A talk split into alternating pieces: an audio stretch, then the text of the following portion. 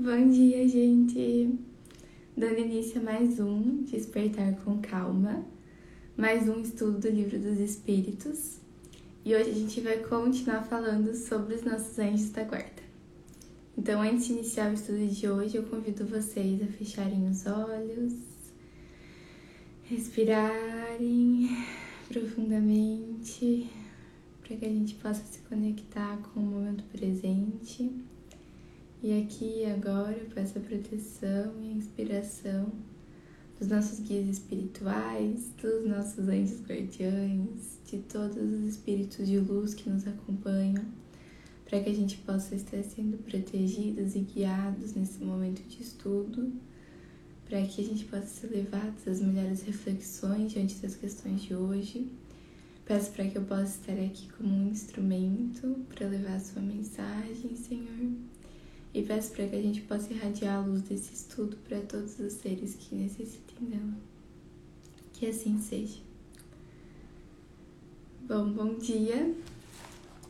Então, estamos hoje no terceiro dia falando sobre os anjos guardiães. Tem bastante questões a respeito aqui do Livro dos Espíritos.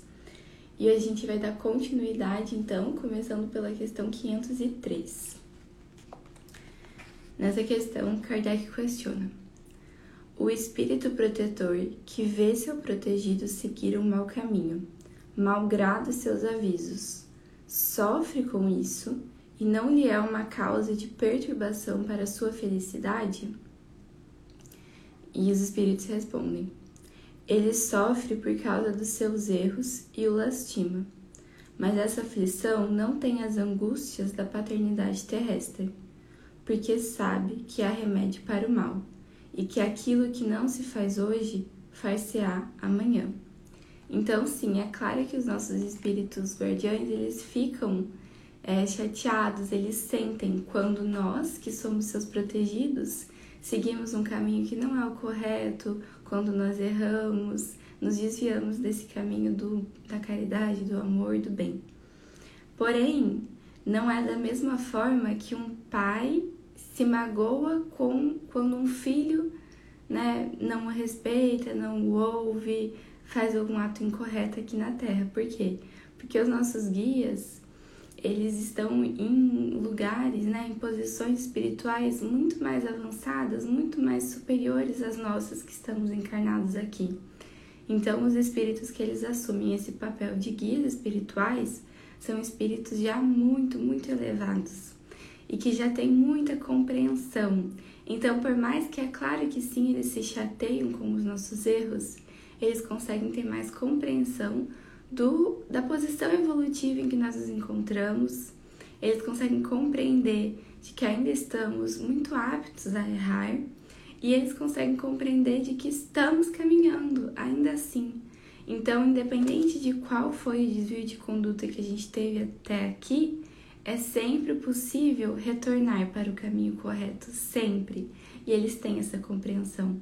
E de novo, que eu já repeti nos últimos dois estudos.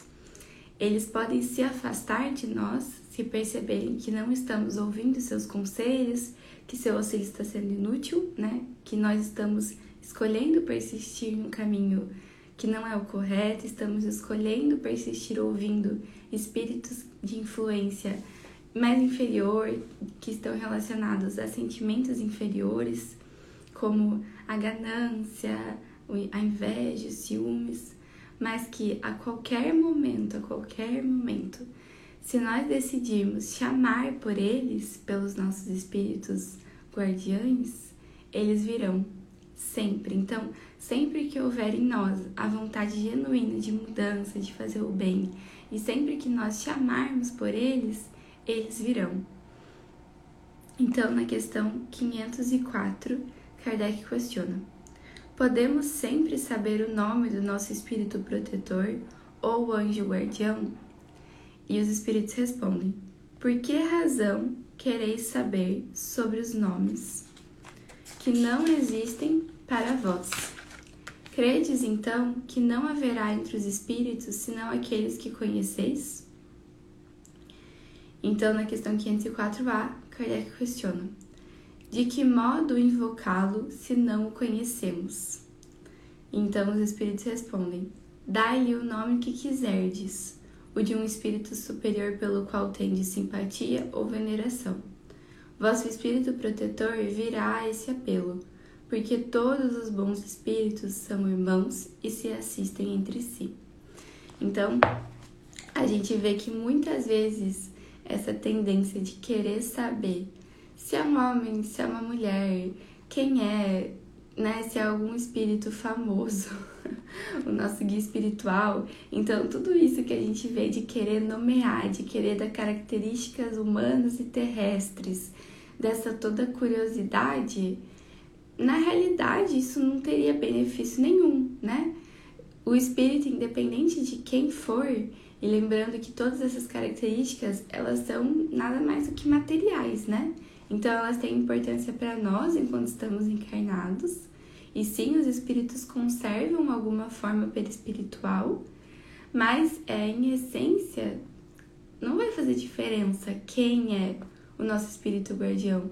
A questão é que é um espírito que assumiu esse papel, que assumiu essa responsabilidade de nos proteger, de nos guiar e que está constantemente andando ao nosso lado.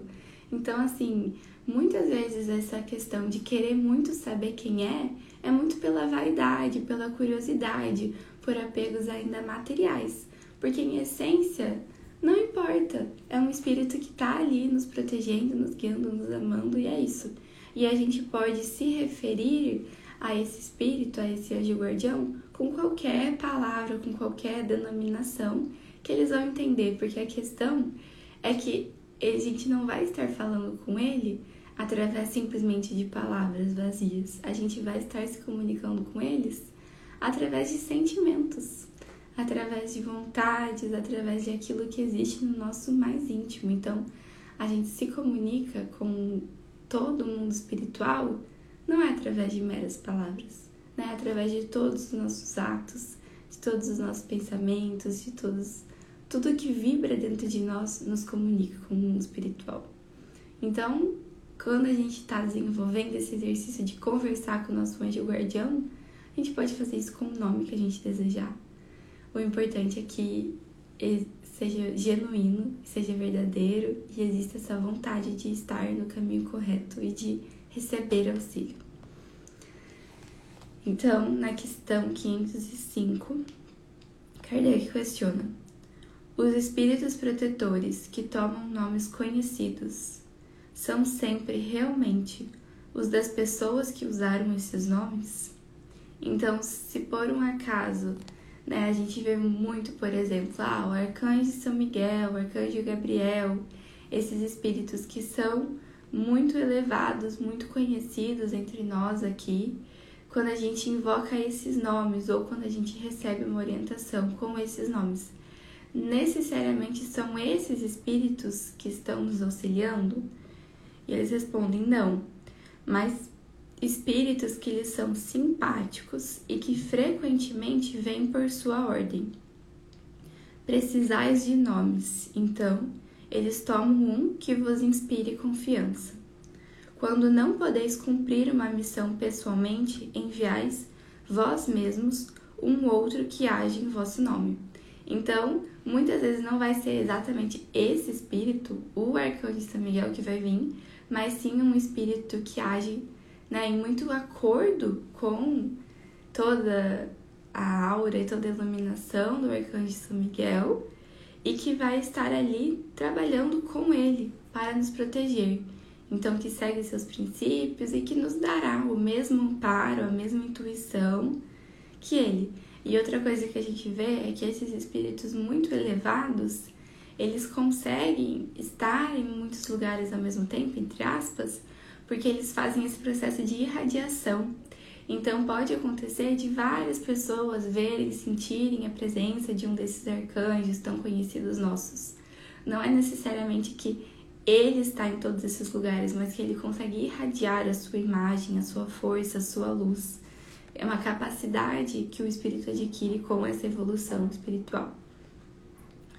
Então, na questão 506, Kardec questiona: Quando estivermos na vida espírita, reconheceremos nosso espírito protetor? Sim, porque frequentemente vós o conheceis antes de encarnardes. Então, sim, no momento em que nós desencarnarmos, nós viremos a conhecer o nosso espírito protetor. E isso já foi dito lá nas primeiras questões sobre o anjo guardião, que o nosso espírito protetor não é só dessa vida física, mas muitas vezes é de muitas vidas físicas, de todo um período da nossa trajetória espiritual, justamente porque a nossa vida física ela é muito pequena perto de toda a nossa eternidade espiritual. Então, os espíritos falam que é como se fosse um dia da nossa vida espiritual, uma vida inteira física. E então, esses espíritos nos acompanham muitas vezes por várias existências. E aí, quando a gente retorna para o mundo espiritual, né, com a consciência expandida de espírito, a gente só o reencontra, né? Não é que a gente estará o conhecendo, mas sim o reconhecendo. Na questão 507, então, Kardec questiona: Os espíritos protetores pertencem todos à classe dos espíritos superiores? Podem se encontrar entre os médios? Um pai, por exemplo, pode vir a ser o espírito protetor de seu filho? Então os espíritos respondem: Ele o pode, mas a proteção supõe um certo grau de elevação um poder ou uma virtude a mais concedida por Deus. O pai que protege seu filho pode ser ele mesmo, assistido por um espírito mais elevado. Então, assim, sempre que a gente está falando de um espírito protetor, a gente está falando de um espírito que está numa categoria de espíritos bem elevados. Então, pode acontecer de algum ente querido, de alguém que a gente conhece aqui na Terra que desencarna, vir a ser nosso anjo guardião?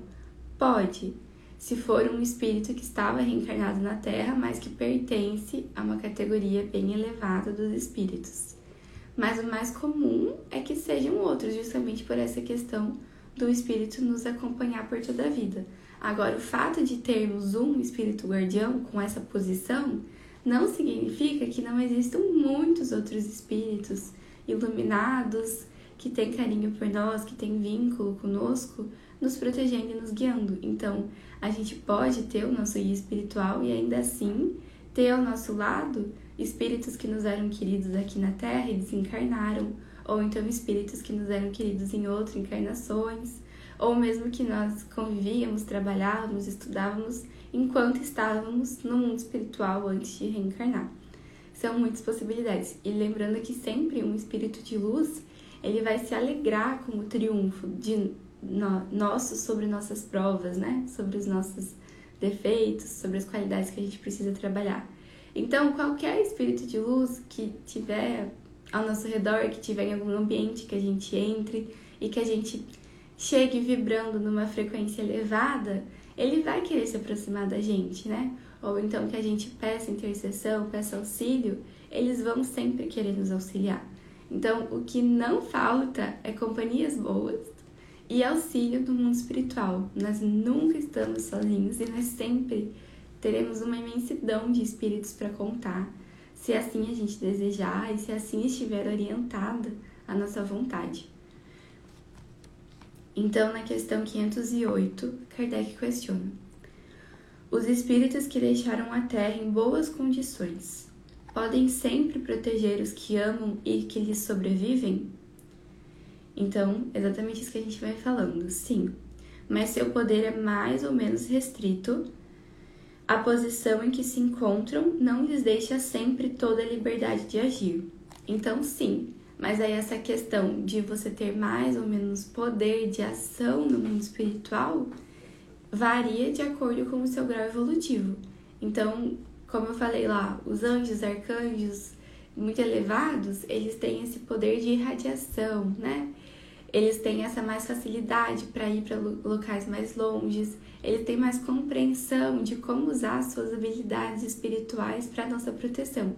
Então, isso são coisas que a gente vai desenvolvendo ao longo da nossa caminhada evolutiva mesmo.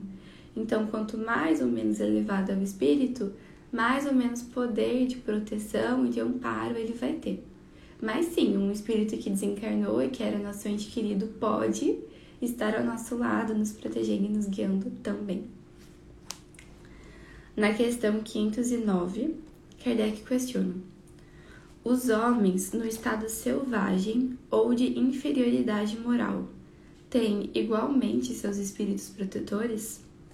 Nesse caso, esses espíritos são de uma ordem tão elevada quanto aqueles dos homens mais avançados? E os espíritos respondem: Cada homem tem um espírito que vela por ele, mas as missões são relativas ao seu objetivo. Não dás a uma criança que aprende a ler um professor de filosofia. O progresso do espírito familiar segue o do espírito protegido, tendo vós mesmos um espírito superior que vela por vós, podeis a vosso turno virdes a ser o protetor de um espírito que vos é inferior. E os progressos que o ajudardes a fazer contribuirão para o vosso adiantamento. Deus não pede ao espírito além do que comportem sua natureza e o grau que alcançou. Então, todos nós estamos dentro de algo como se fosse uma pirâmide, assim, como se fosse uma uma linha em que o mais forte está protegendo o mais fraco. Aquele que evoluiu mais está protegendo aquele que está logo atrás no seu caminho, né? Está o guiando, está o orientando. Então, quando a gente está falando de espíritos ainda muito no início da sua caminhada evolutiva, que ainda estão por vezes encarnando em mundos primitivos, em mundos selvagens, sim, eles vão ter espíritos protetores, mas não necessariamente é, vai ser um mesmo espírito protetor tão elevado quanto de alguém que já está lá na frente nessa jornada evolutiva. Por quê? Porque justamente as missões vão ser maiores, as provas vão ser maiores. Então, assim, esses espíritos que estão em mundos mais primitivos vão contar com o auxílio de espíritos que estão em algum passo mais adiantados do que eles, mas não necessariamente vão ser espíritos tão elevados quanto de quem já está mais lá na frente nessa escala evolutiva. E a gente vê então que existe esse essa tendência, né, do mais forte proteger o mais fraco, do mais evoluído proteger o que está um pouco mais atrás nessa escala de evolução. E eu vou fazer uma pausa nessa parte dos anjos guardiões só para falar que essa tendência existe tanto no mundo espiritual quanto deveria existir aqui na Terra.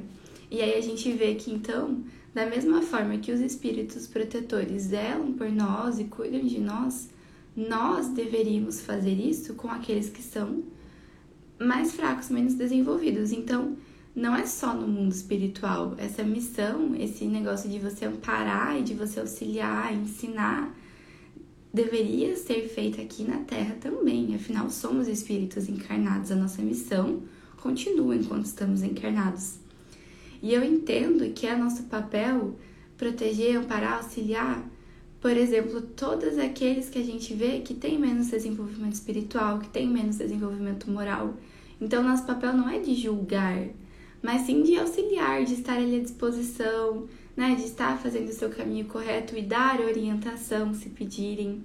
Da mesma forma, auxiliar, ter carinho, ter amor com as crianças e eu entendo que da mesma forma com os animais. Então a gente é, tem questões aqui, inclusive, sobre o vegetarianismo, o consumo de carne no livro dos Espíritos, e a gente vê assim que qual deveria ser a nossa posição com esses espíritos que são os animais e que né, possuem menos conhecimento desenvolvido do que nós, possuem menos inteligência, menos ferramentas do que nós. Então, o nosso papel perante eles deveria ser justamente este, proteção e não de exploração. Né? Vou deixar essa reflexão hoje no fim do estudo. E então, assim a gente encerra o estudo de hoje. Amanhã a gente vai dar continuidade. Tem mais algumas questões ainda falando sobre o nosso anjo da guarda. E por hoje, então eu vou deixar esse, né, deixar esse insight de que tenhamos sempre esse olhar com as pessoas que a gente entende como menos desenvolvidas, seja intelectualmente, seja moralmente, seja espiritualmente, por exemplo, com as crianças, com os animais e com os seres que a gente convive às vezes e que a gente julga como, né? Muitas vezes nem são, né? Só nosso ego julgando que sim. Mas de qualquer forma, que a gente tenha essa postura, não de julgar, não de criticar, não de explorar, não de nada, mas de se a gente se vê numa posição de quem tá passível de oferecer ajuda, de oferecer conhecimento, de oferecer orientação, que a gente faça isso. Porque esse é o caminho, esse é o caminho. Um espírito que está mais elevado auxiliar o outro. E assim a gente vai juntos nessa caminhada evolutiva. E é por isso que quando um espírito né, evolui, faz algo em si, a gente ajuda todo o planeta, a gente ajuda toda a comunidade. Porque um vai ajudando o outro, um vai puxando o outro. E é isso. E sim, então a Rosi perguntou se fazendo isso estarei fazendo a minha missão. Sim, quando a gente auxilia os outros, a gente está junto fazendo a nossa missão. Então, quando a gente pensa em missão, muitas vezes a gente pensa que a nossa missão aqui no planeta Terra precisa ser algo muito grandioso e algo único, específico. Mas o que eu hoje tenho entendimento da doutrina espírita é que nós temos missões, no plural, são muitas.